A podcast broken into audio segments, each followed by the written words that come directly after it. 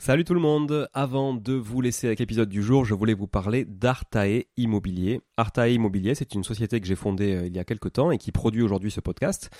Alors si vous voulez vous lancer et investir dans l'immobilier, comme moi depuis euh, de nombreuses années, c'est la bonne décision évidemment. Je vous l'apprends pas, vous savez, euh, vous connaissez mon appétence à l'investissement locatif, on en parle beaucoup sur ce podcast. Mais peut-être que vous n'avez pas forcément de temps à y consacrer, peut-être que vous n'êtes pas sur place, peut-être que vous avez peur de faire des erreurs, peut-être que vous souhaitez simplement accélérer dans vos investissements et aller plus vite en déléguant. Eh ben, je pense qu'on est fait pour se rencontrer et échanger sur ce sujet-là, avec moi directement ou avec mon équipe. Et pour réaliser votre projet euh, sereinement, Artae vous accompagne avec une offre clé en main, spécialement conçue pour les investisseurs. Artae Immobilier, c'est une agence spécifique pour les investisseurs, 100% dédiée à eux et à l'investissement locatif. De l'acquisition du bien jusqu'aux travaux, puis à l'ameublement, à la décoration, à la mise en location. Vous êtes guidé, conseillé, accompagné de A à Z par notre équipe de pros que je recrute personnellement, et croyez-en mon exigence, je recrute que des gens compétents et composés surtout d'investisseurs aguerris ou s'ils le sont un peu moins, que je forme moi-même aussi au métier de l'investissement immobilier. Optez pour les étapes dont vous avez besoin sans problème, bénéficiez de l'accompagnement qui vous correspond. On est aussi votre coach tout au long de ce projet, vous montez en compétence grâce à nous, c'est du clé en main, c'est de la délégation, mais ça vous permet aussi de monter en compétence. Vous pouvez nous confier la recherche du bien, vous pouvez nous confier euh, uniquement les travaux, l'ameublement, la déco. C'est vraiment un accompagnement et un service sur mesure. Alors si vous voulez en savoir plus, n'hésitez pas à vous rendre sur le site euh, artae.imo, vous trouverez quelques informations à ce sujet. Sur le site également aussi investiratoulouse.com pour ceux qui voudraient investir en région toulousaine, mais on n'est pas basé qu'à Toulouse, donc on peut aussi vous accompagner ailleurs. Euh, mais ça vous permettra de, voir un petit peu la qualité aussi de, de réalisation qu'on peut produire pour votre compte. Et puis aussi à nous suivre évidemment sur Instagram, Arta Immobilier, très simple, ou sur LinkedIn Arta Immobilier. On partage aussi pas mal de réalisations qu'on fait, en tout cas pour le compte de nos clients. Et puis n'hésitez pas à nous contacter, à contacter notre équipe pour échanger autour de votre projet directement par email à contact artae, a r t a e, .imo, i 2 m o tout simplement.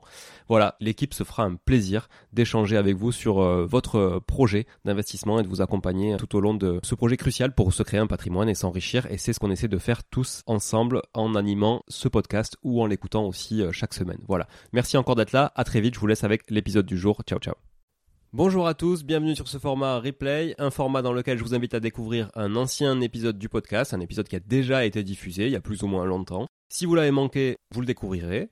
Et si vous l'avez déjà écouté, vous pouvez le réécouter.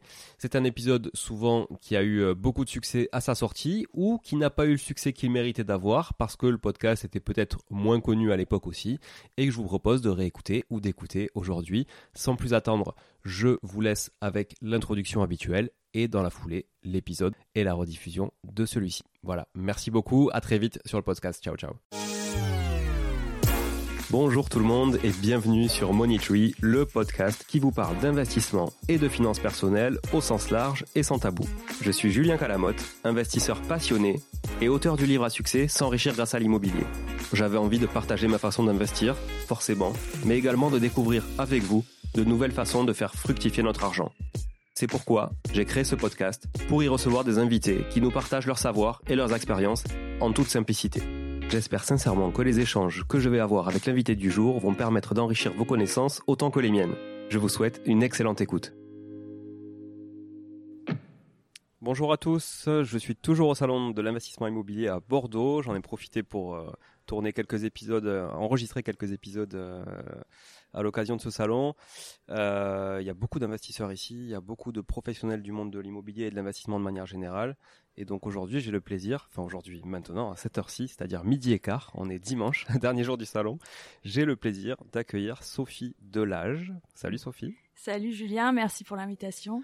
c'est un grand plaisir de, t'avoir. Écoute, j'étais euh, content de, te croiser hier parce que, euh, comme je te le disais, Sabrina et moi, on voulait on voulait venir voir euh, ta conférence euh, qui portait sur le co-living, un co-living de 14 chambres. C'est pas un petit co-living. Oui. Et euh, on n'a pas pu le faire parce qu'il y a eu un petit décalage dans l'organisation, donc on n'en veut pas à Thibaut évidemment, mais c'est sûr que du coup ça a un peu chamboulé l'agenda. Même nous qui intervenions sur une conférence, on a été un peu chamboulé. Et du fait de notre intervention, on n'a pas pu assister à la tienne qui était censée être avant la nôtre. Mais je suis très content de t'avoir croisé parce que tu nous as expliqué ce qu'était le, le co-living, quel avait été ton projet, ce que tu faisais. Et je me suis dit, mais il faut pas qu'elle le dise qu'à moi, il faut pas qu'elle le dise qu'aux dizaines de personnes ou centaines de personnes qui étaient là euh, euh, ce week-end, il faut qu'elle le dise à tout le monde. Il faut qu'elle en parle parce que vraiment c'est chouette ce que tu as fait. Donc est-ce que tu peux te présenter de manière assez large, hein, revenir un petit peu sur ton parcours déjà? Donc je m'appelle Sophie Delage, euh, je suis originaire euh, d'un tout petit village euh, de Charente où j'ai grandi dans une famille d'agriculteurs. donc j'ai eu la valeur travail très intense quand j'étais jeune. j'ai vu tout le temps mes, mes parents travailler dur, épargner, mais ne jamais profiter. Donc en fait, je me suis promis que plus tard, je pouvais, je pouvais m'offrir une vie plus libre et avec de l'argent et, et, des loisirs. Donc j'ai bien travaillé à l'école et je, suis devenue en quelque sorte une working girl à Paris euh, j'étais euh, chef de projet informatique euh, chez Accenture et ensuite chez un éditeur de logiciels financiers. Et au bout de quelques années, en fait, j'ai vite j'ai vite déchanté. J'étais au bord, j'étais au bord du burn-out. Donc j'ai eu besoin d'une pause. Et là, entre deux postes, donc j'étais prête à rentrer chez chez Deloitte. J'ai eu besoin d'une pause. Donc en fait, chez pour rentrer chez Deloitte, il y a, il me semble, c'était quatre entretiens. Au dernier entretien, en fait, euh, avec l'associé, euh, euh, ben, je, je, lui ai dit que j'étais pas prête, en fait, d'arriver chez eux pour bosser à fond comme comme je le faisais auparavant. Ça faisait déjà quatre ans que je faisais ça, sans vraiment avoir de vraies vacances. Donc, j'avais plus d'énergie et je leur ai demandé quelques mois de pause. Et là, donc, je suis partie trois mois. Donc, il a accepté parce qu'il m'accepte, il, il m'embauchait pour mon mon profil plus que mon que pour un projet. Donc il a accepté. Je suis partie euh, trois mois en Asie. Et là, moi qui avais euh, jamais voyagé, jamais pris de vacances avec mes parents auparavant, donc c'était vraiment euh, le dépaysement total. Et je me suis rendu compte que ben il y avait une vie ailleurs et que la meilleure vie c'était pas de travailler 40 heures ou 50 heures par semaine à Paris en tailleur à la défense avec une vie infernale.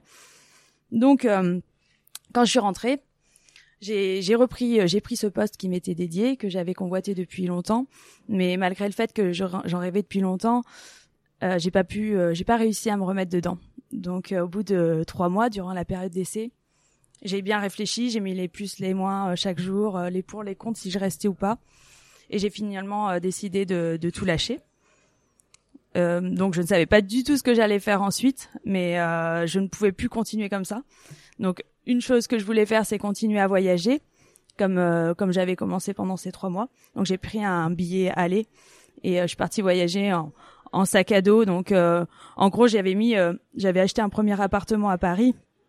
durant ces quatre premières années à Paris et je l'ai mis en courte durée ce qui a bien marché je payais mes mensualités et mes charges et ça me payait aussi mon voyage donc euh, en gros, euh, vu que bon, la vie finalement de voyage en backpack, ça me coûtait euh, vraiment trois fois moins cher que ma vie parisienne au final. Donc c'était pas ça qui m'arrêtait. Donc j'ai été jusqu'au bout que j'en avais plus besoin de continuer de voyager.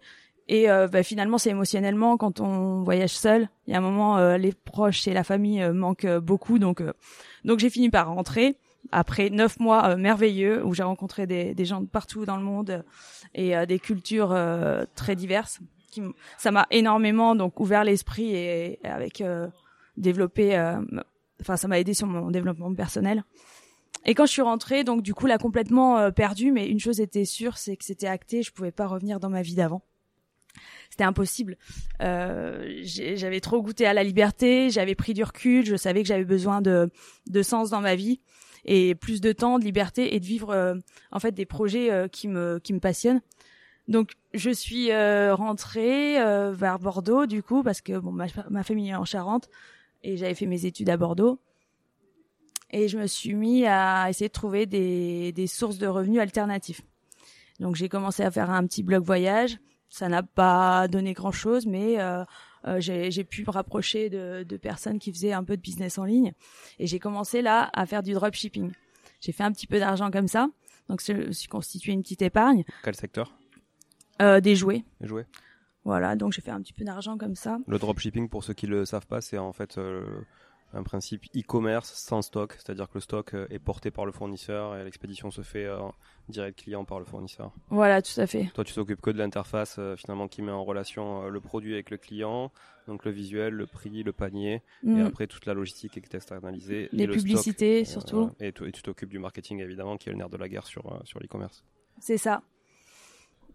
Et euh, là, à ce moment-là, il y a la LGV qui est arrivée à Bordeaux, donc euh, les prix de l'immobilier augmentaient, il y avait une forte attraction sur Bordeaux. Donc, euh, j'avais eu envie de faire un petit investissement et je me suis dit Airbnb ça fonctionnait super bien à Paris quand je partais quand je suis partie en fait neuf mois. Euh, là, Bordeaux commençait à être bien connu avec sa notoriété, avec le vin également. je me suis dit pourquoi pas le faire à Bordeaux. En plus avec la qui rapproche Paris à Bordeaux en deux heures. Donc j'ai fait des visites et j'ai trouvé un tout petit studio, tout délabré, tout moche. Euh, et je me suis mis à faire les rénovations toute seule. Et là, j'ai pris, euh, j'ai vraiment pris beaucoup de plaisir à prendre toutes les décisions euh, euh, sur la déco, sur les matériaux.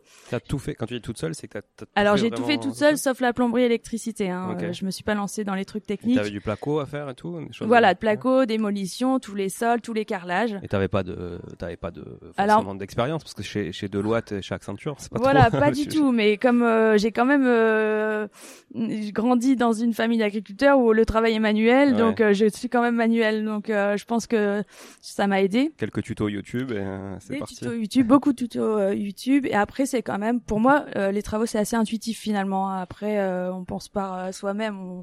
Après, on vérifie sur YouTube si on a raison ou auprès des conseillers chez Leroy Merlin, mais c'est plutôt assez intuitif. Donc j'ai pris beaucoup de plaisir et j'ai donc je l'ai mis en location, ça a marché. Donc entre 2005 et 3000 euros par pour ce studio euh, par mois. C'est fou. Donc euh, oui, c'est fou. Combien de mètres carrés? 23 euh, mètres carrés. 23 mètres carrés, 2005, 3000 euros de, de loyer brut. Du coup.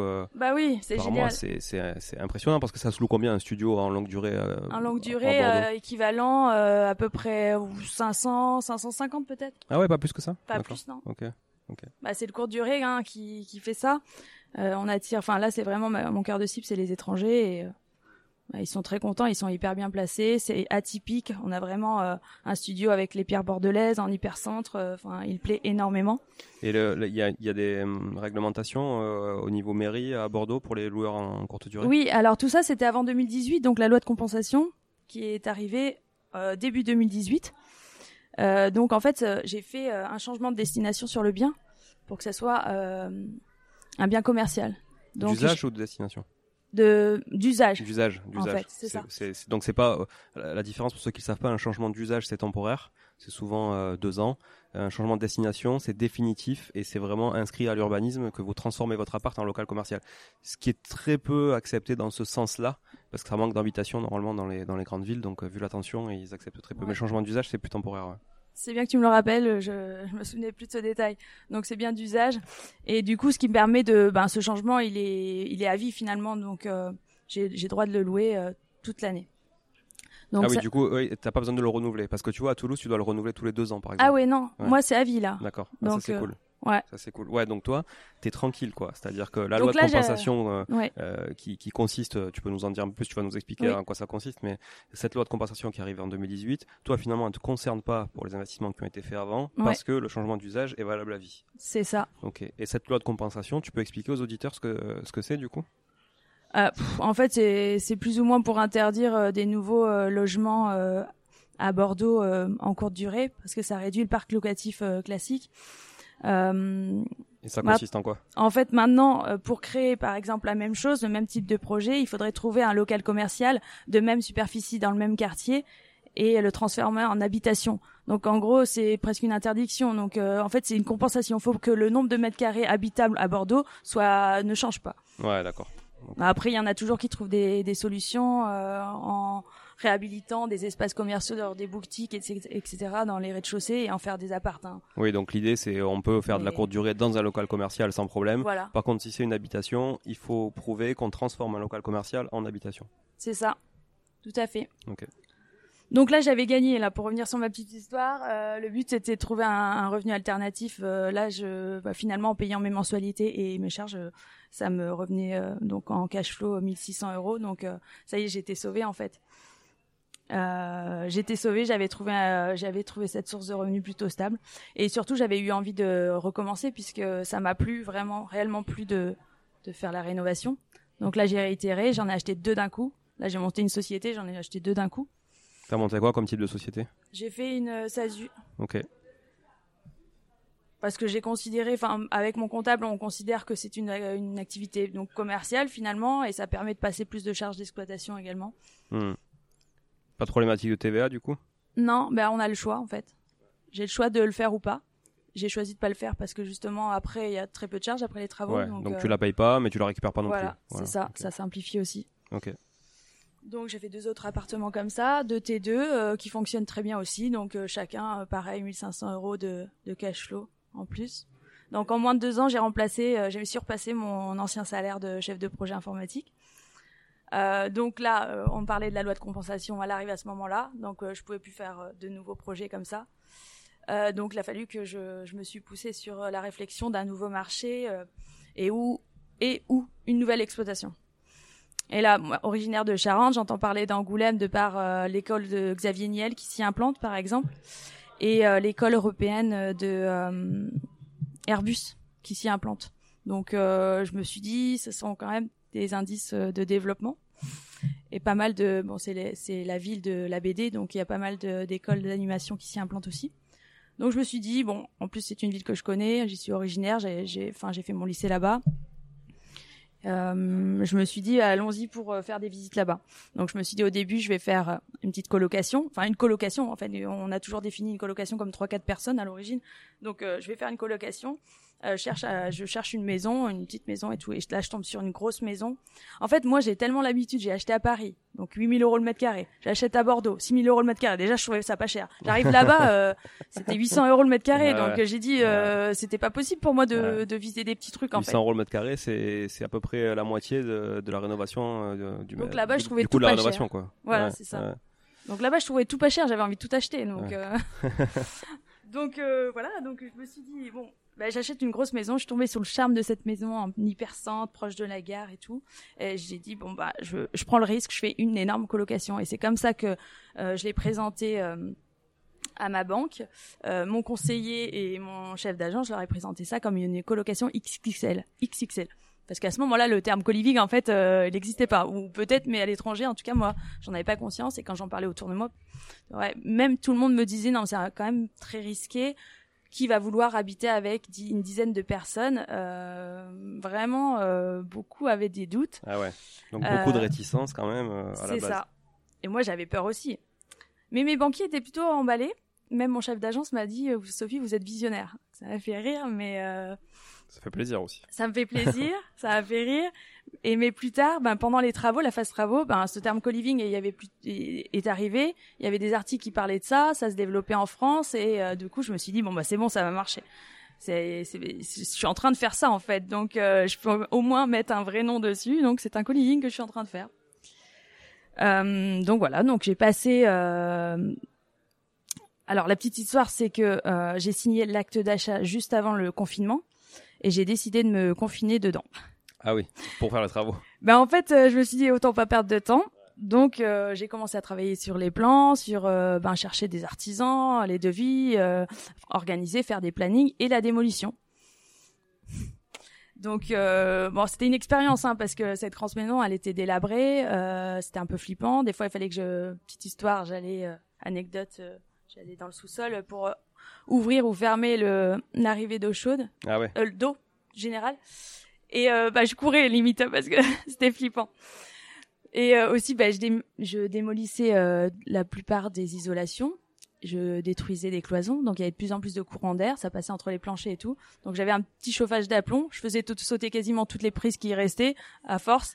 Euh, donc euh, c'était vraiment une expérience, sans voir personne pendant Ah Et, un mois. Et c'est quand même euh, il y a un environnement quand même autour ou c'est euh, c'est plutôt isolé aussi? Ah non, c'est en hypercentre. C'est en hein. hypercentre donc Ouais, ouais. vraiment mais il y a vraiment il y a OK, il y a pas de terrain autour, c'est vraiment euh, Non, c'est quand en même du monde à gauche et à droite quoi. Voilà. OK.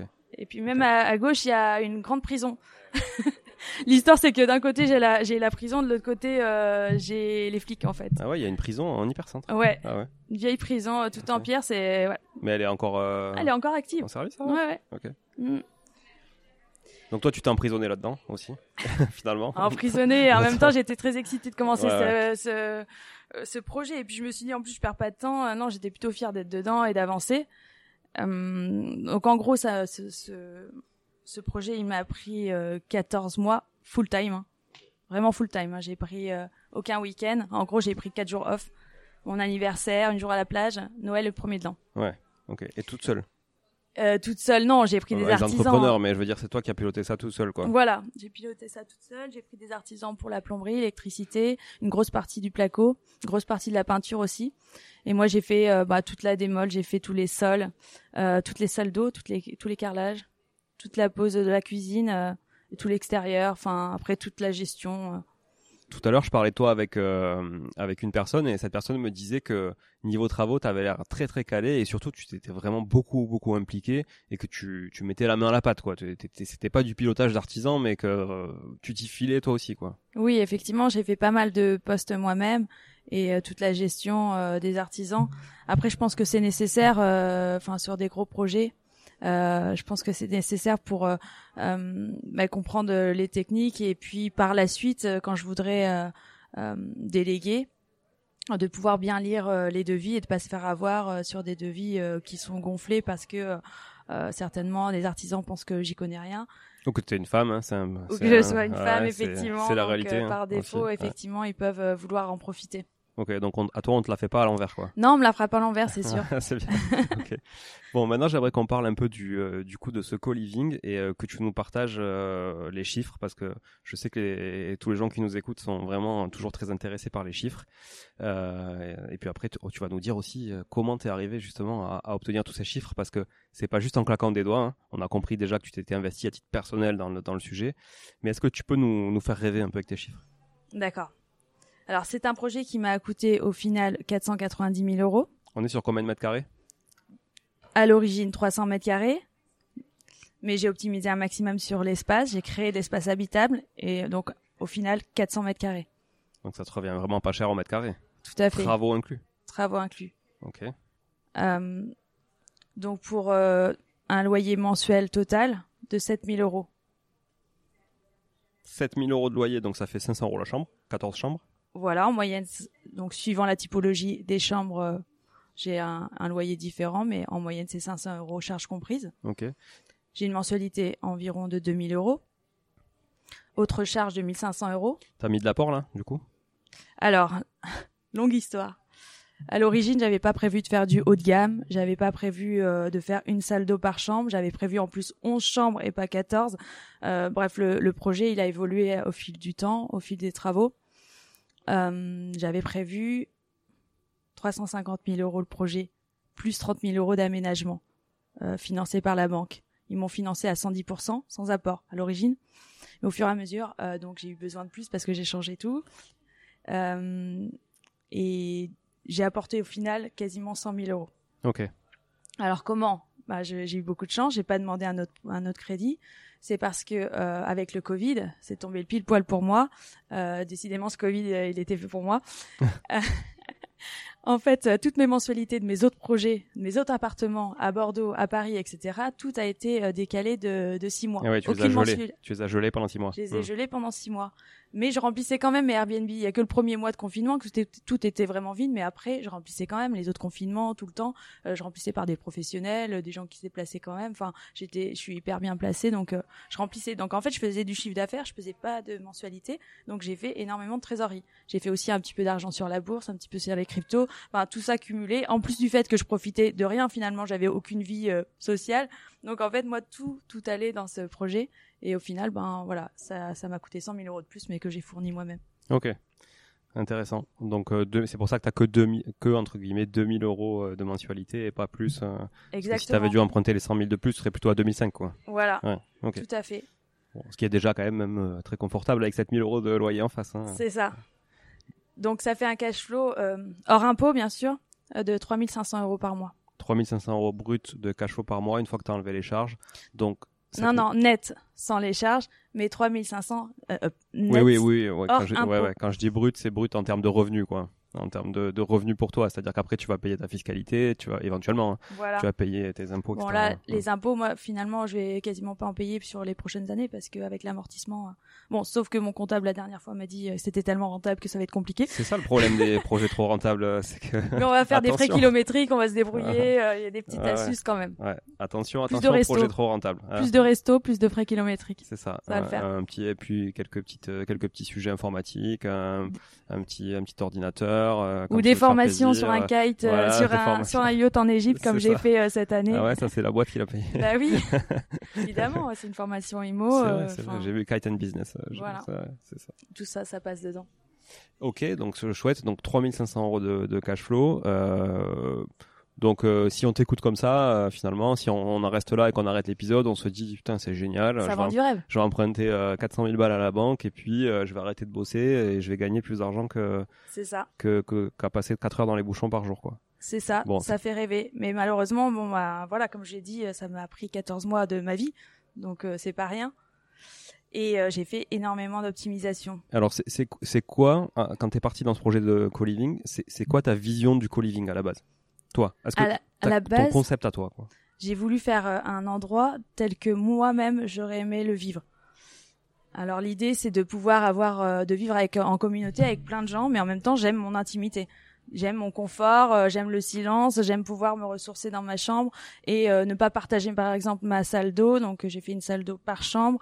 Euh, donc l'idée c'est vraiment euh, une vie en communauté, des espaces en commun pour faire des soirées, pour passer des- du temps ensemble, tout en étant euh, indépendant. Donc presque des mini appart euh, euh, dans un, un grand un grand bâtiment. C'est quoi la, la, la surface moyenne là, justement des, Des chambres, des, des mini appartes ouais, 17 mètres carrés. Ça va de 13 la plus petite à 24 mètres carrés. Ok.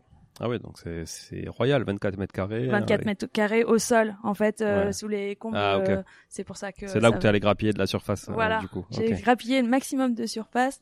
Euh, J'ai même été créé une chambre dans le poulailler au fond du jardin Ok. pour faire la quatorzième chambre. Euh, J'ai longuement hésité, mais au final, le locataire est hyper content. Bah ouais, parce que lui il a un petit extérieur, il a il a pas de il a personne en haut, personne à côté. Voilà, il est tout Ouais. seul dans son petit. euh, il a, en fait, il, il appelle ça ma van, van van life parce Ah, que en life, fait, ouais, pour ça. monter sur son lit, vu que c'est tout en long, pour monter sur son lit, il peut même pas aller sur les côtés, donc euh, il saute sur son lit. Et tu lui as laissé les poules ou pas? Il a toujours non, il a pas de poules. poules, non. non. ça aurait été le petit plus hein, en autosuffisance sur les protéines. Ah, le pauvre. Était non, non, c'est nickel, c'est propre et Ouais. c'est pas comme le poulailler. Bon, OK, donc euh, cool. Et euh, qu'est-ce que qu'est-ce que tu as d'autre dans ton concept aujourd'hui qui fait de ton co-living un truc un peu plus euh, haut de gamme? Bah déjà, je fournis, euh, je fournis le ménage des communs. Euh, je fournis aussi tous les consommables des communs, c'est-à-dire liquide vaisselle, euh, papier toilette, sac poubelle, etc.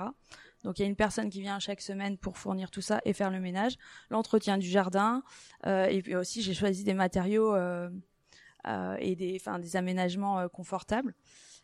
Hum, Combien ça te coûte ça, ces, ces services que tu apportes à tes locataires? Par exemple, bah, le ménage et, et le refoulement des, des consommables, euh, je paye 15 euros de l'heure une, une, une personne qui vient euh, 3 heures par semaine, donc 45 euros par, par semaine.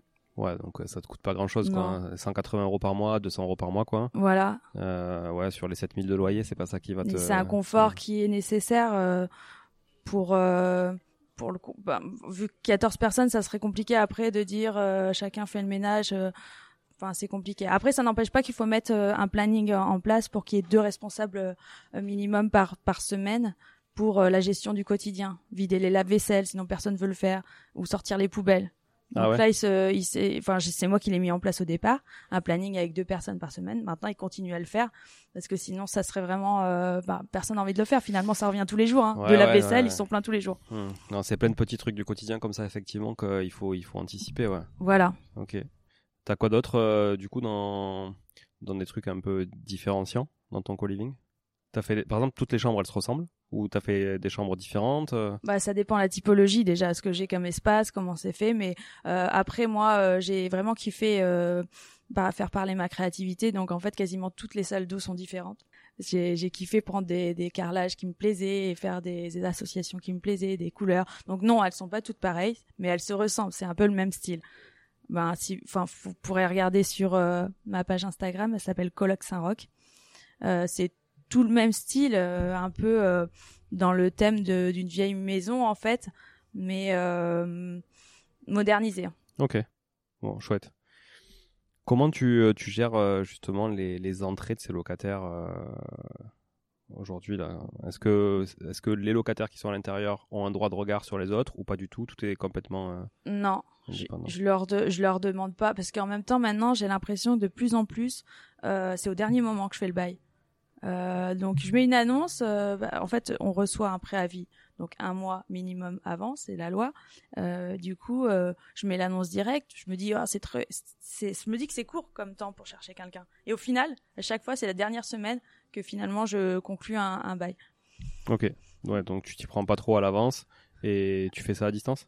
Je fais ça à distance. Euh, la majorité du temps, euh, je, il y a même pas de visite parce qu'en fait, je choisis que des gens qui viennent, euh, qui viennent extérieurs d'Angoulême pour euh, ben, l'esprit de cohésion parce que c'est nos gens du coup qui vont connaître personne à Angoulême, donc ils seront plus à même de vouloir créer des, des, des liens avec les colocataires. Et puis, euh, ça permet aussi d'éviter les débordements. Si tout le monde vient d'Angoulême avec 10 amis, euh, ils font vite des fêtes de, à 100, 150 parce que 14 personnes avec 10 amis, voilà, ça, ça va vite compter. Ça fait du monde. Donc euh, mon choix c'est de prendre des, euh, des jeunes actifs, déjà plus calmes aussi que des étudiants et des gens qui viennent euh, d'ailleurs, euh, donc qui sont là pour des missions ou pour pour ben, les nouvelles entreprises qui s'implantent à Angoulême. Ok. T'as as combien de recul aujourd'hui sur cette sur ce co-living alors au final, j'ai commencé à louer la première chambre en février 2020 et au fur et à mesure que je finissais les chambres, j'habitais dedans en fait. Hein. Au fur et à mesure euh, que je finissais une chambre, je mettais quelqu'un dedans. Donc ça me faisait. Février 2020 Non, février 2021. 2021, excuse-moi.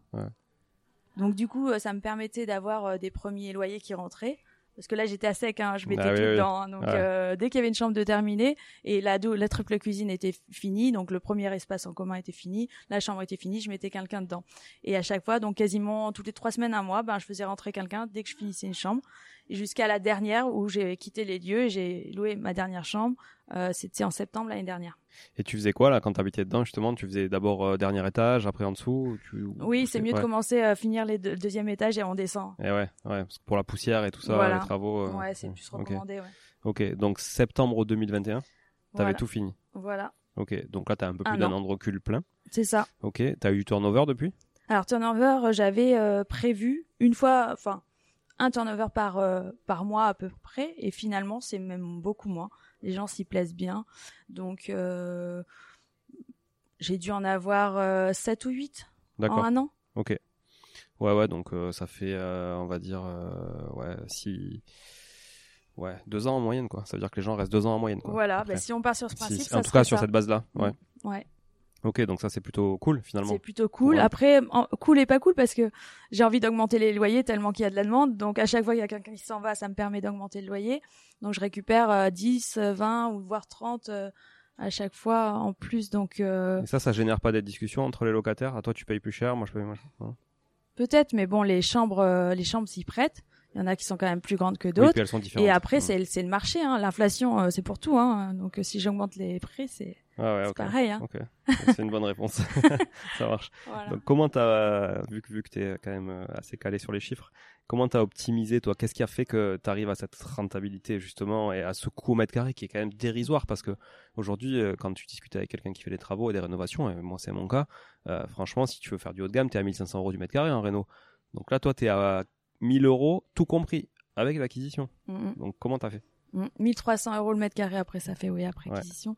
Euh, eh bien, il y a, plusieurs points. Déjà, ben, j'ai fait des, beaucoup de travaux moi-même. Donc là, j'ai évalué. Hein, euh, approximativement, ça m'a fait économiser à peu près 80 000 euros.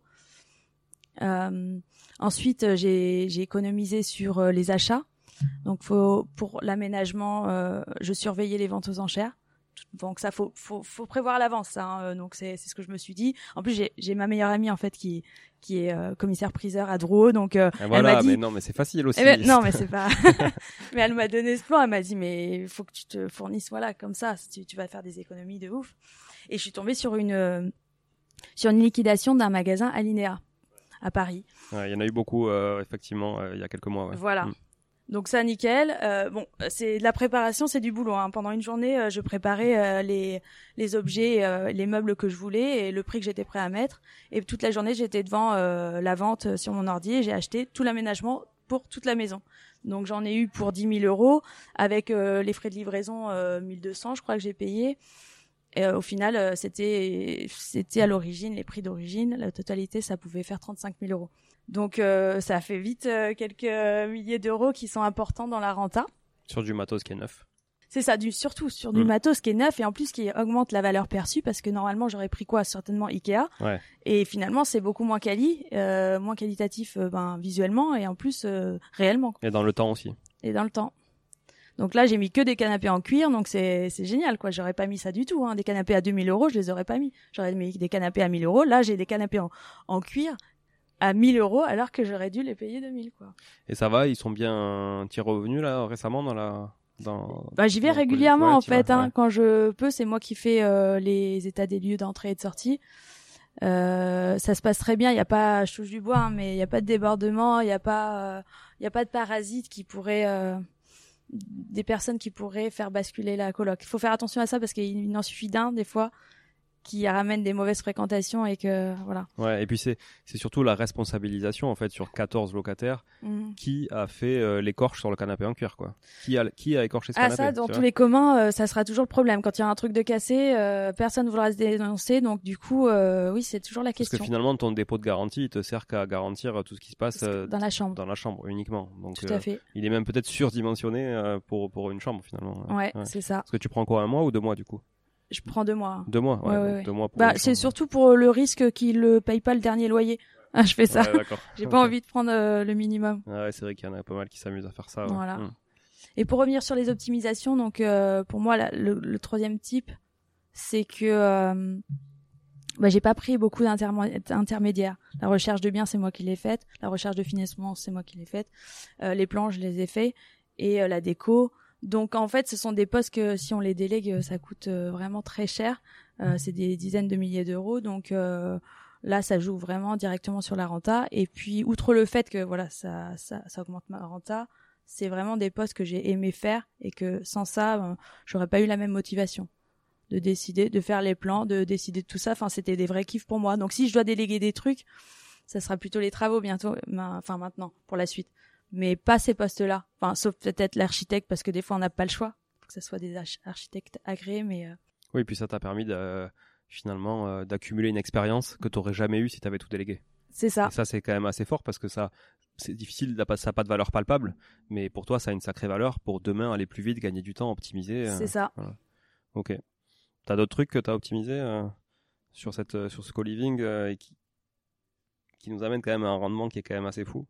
Mais après, j'ai pas acheté cher, c'était juste avant, donc il y a ça qui joue. Hein. Ouais, c'est vrai. C'était juste avant le Covid et l'explosion à Angoulême, ce marché, il a explosé là vraiment pendant le Covid. Maintenant, euh, la même maison, si je l'avais acheté maintenant euh, dans l'état où elle était, c'est 1500 euros le mètre carré. Ça a doublé, donc euh, donc ça s'est bien concordé en fait. Et euh, c'est intéressant que tu, tu parles de, de, la revente éventuelle, parce que si demain tu dois revendre, par contre, est-ce que le co-living n'est pas bloquant sur une typologie d'acquéreur? Ben non, au contraire, je vendrais le business. Hein. Voilà, mais là, tu, ne peux le vendre qu'à finalement euh, qu'à ah bah, quelqu'un qui va faire la même chose. De toute façon, euh, pour faire quoi une grosse maison comme ça, euh, des familles, enfin, non, ça peut être que pour un investisseur. Je lui vends à tant de pourcentage de rendement et je le vends comme un business. je vends la société même, je pense. Mais c'est pas le but de le vendre pour l'instant. Je... Oui, j'imagine bien. j'imagine bien. Mais déjà, si je vendais maintenant, je pense que j'ai bien 400 à 600 000 euros de plus-value. Ouais, t'aurais pas perdu ton temps, quoi. Ouais. Hmm. Ça, c'est cool. Ok. Mhm.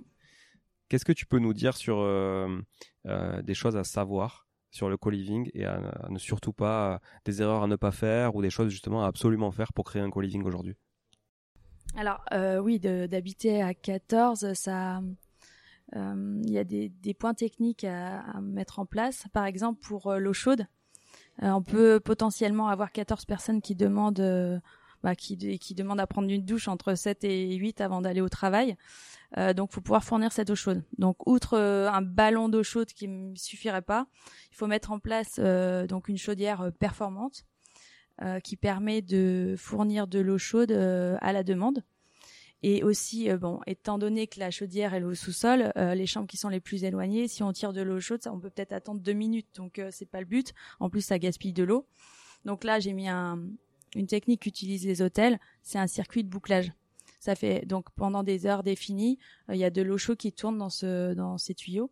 Donc quand donc la chambre la plus éloignée par exemple ouvre l'eau chaude pour prendre sa douche, elle va attendre deux secondes parce que ça va puiser directement dans ce circuit plutôt que de traverser la maison. Et ça, ça t'est venu comment cette idée? Ben, l'idée euh, de la, la, la solution, euh, je savais qu'il allait avoir ce problème. Je me suis posé la question. La solution, c'est en parlant avec euh, les plombiers. j'ai eu plusieurs. enfin, en fait, les artisans ont toujours leur avis propre. Enfin, c'est comme pour tout. Après, on fait notre propre. Souvent assez tranché d'ailleurs. C'est ça. Et ils disent tout et leur contraire, donc c'est compliqué. Mais après, on fait son propre choix. Mais il y en a qui m'avaient proposé de mettre un chauffe-eau par chambre. Je dis mais j'ai pas la place et puis je trouve ça insensé quoi. Hmm. Donc euh, j'ai décidé de faire ça quand il y en a un qui m'a proposé. Je dis bah je pense que c'est voilà c'est son propre. Il faut faire son propre. Euh, comme pour tout, hein. moi je passais mes soirées à chercher euh, sur internet, sur YouTube, les, les, problèmes techniques et de m'en faire mon propre avis et ma décision. Bien sûr. Bon, en tout cas, ça semble être une solution assez optimale, quoi. Ouais. Ok. Ça marche bien. J'ai pas eu de là-dessus. personne se plaint. Tout le monde a de l'eau chose quand il faut, apparemment. Ouais, nickel.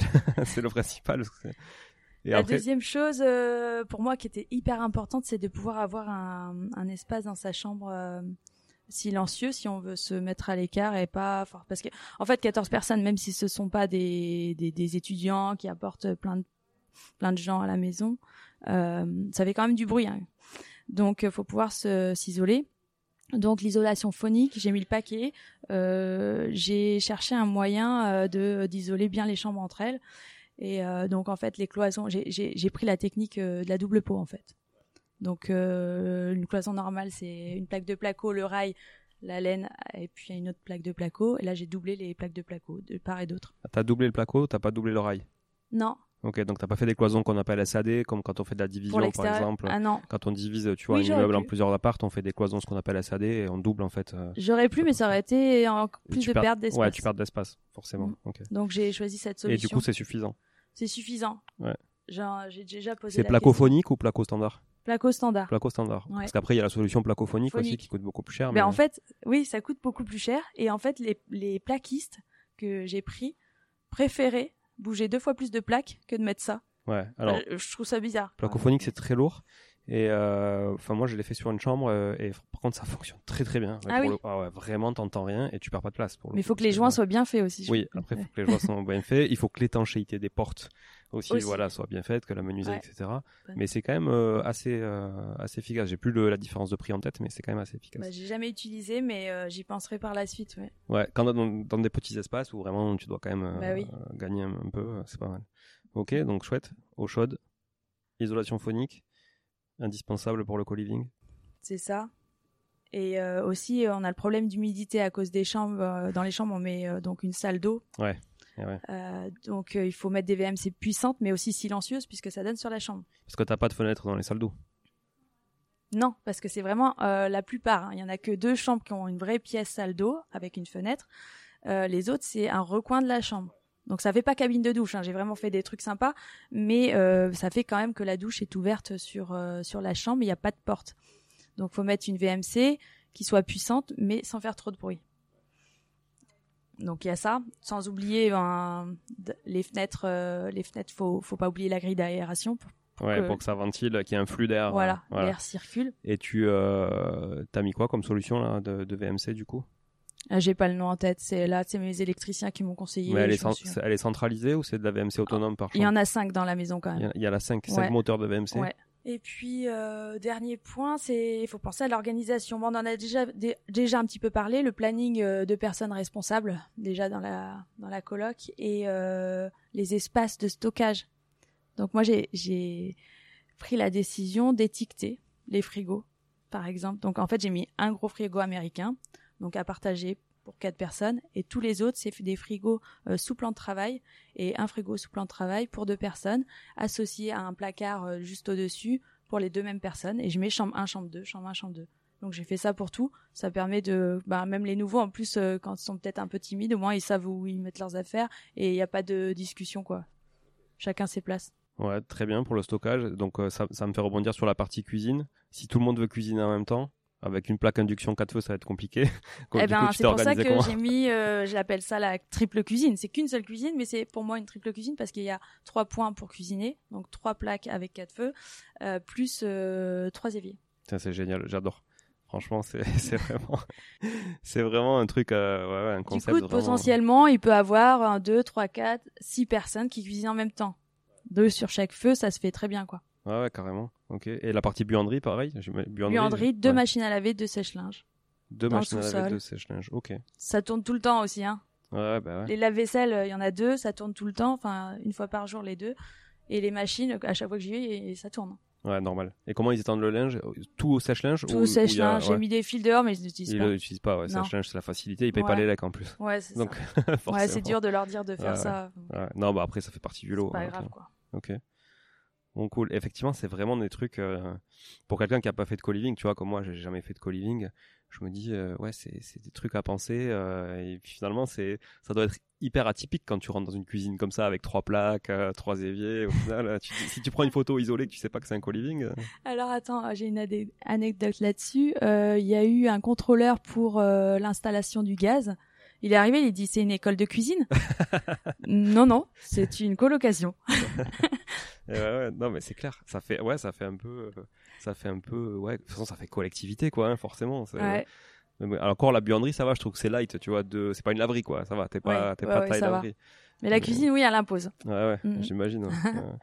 Ouais. donc allez voir les photos sur la page Insta. Donc c'est coloc. Coloc tiré du bas, saint tiré du bas, rock. Voilà. R O C H. Ouais, parfait. Et allez voir les photos et tout ça. Je pense que c'est quand même euh, assez inspirant euh, comme sujet. Ouais. Ok.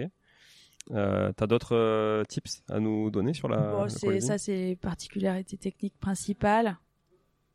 Après, bon, pour le bail, euh, bien sûr, le bail individuel. Hein. Ouais, par chambre. Obligé. Hein. De toute façon, le collectif, ça serait ingérable. Ouais, sur 14, c'est compliqué. Déjà, sur une coloc de 3-4 chambres, c'est compliqué. donc. Euh... C'est ça. Ouais.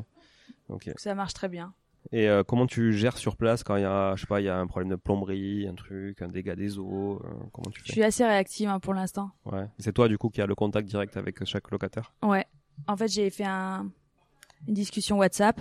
Je partage euh, toutes les informations euh, bah, techniques euh, ou s'il y a un problème. Ah ben, j'ai justement un exemple. La semaine dernière, en fait, il y a un, une colocataire qui me envoie un message comme quoi il y a une des plaques euh, que euh, bah, en fait l'étincelle du gaz euh, n'arrête pas. Donc c'est clic clic clic tout le temps. Donc ils ont remonté le, disjoncteur et ils m'ont appelé. Donc du coup j'ai mis sur le, groupe.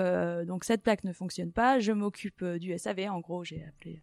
Donc du coup tout le monde est au courant et puis ils savent que que je prends les choses en main. En fait j'essaye d'être très réactif parce que j'ai pas envie de faire une gestion à comme une agence en fait j'ai envie d'être proche d'eux. C'est ce que j'ai voulu mettre en, place au début, en final.